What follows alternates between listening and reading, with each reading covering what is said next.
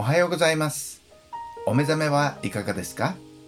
オロクバプテスト教会越平岩尾牧師がお届けするぬちぐすいメッセージ第302回目です。聖書をお読みいたします。コリント人への手紙第112章3節。ですからあなた方に次のことを教えておきます。神の御霊によって語る者は誰もイエスは呪われよということはなくまた精霊によるのでなければ誰もイエスは主ですということはできません。イエス・キリストは死から復活され40日後に弟子たちの見ている前で天に昇っていったことが使徒の働きに記されています。とても不思議な出来事でした。この瞬間からイエスはご自身の働きを完全に弟子たちに託されました。師匠のいなくなった弟子たちは不安だったと思います。しかしイエスは何度も弟子たちに約束をしていました。それは精霊が使わされること。精霊によって力を与えられること。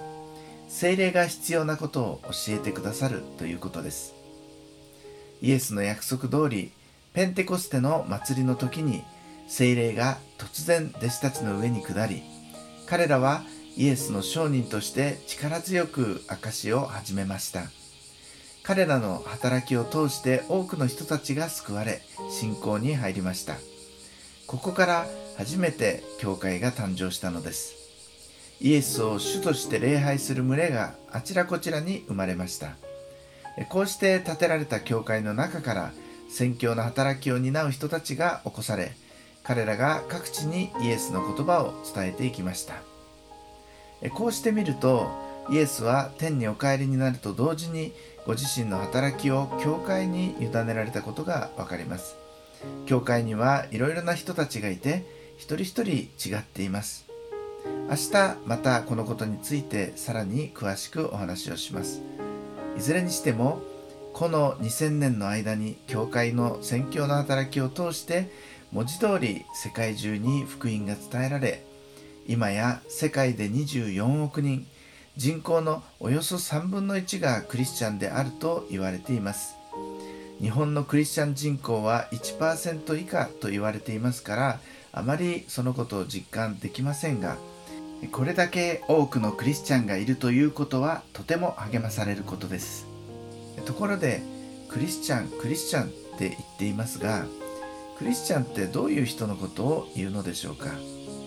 一番簡単な定義はイエスは主ですと信じている人のことです。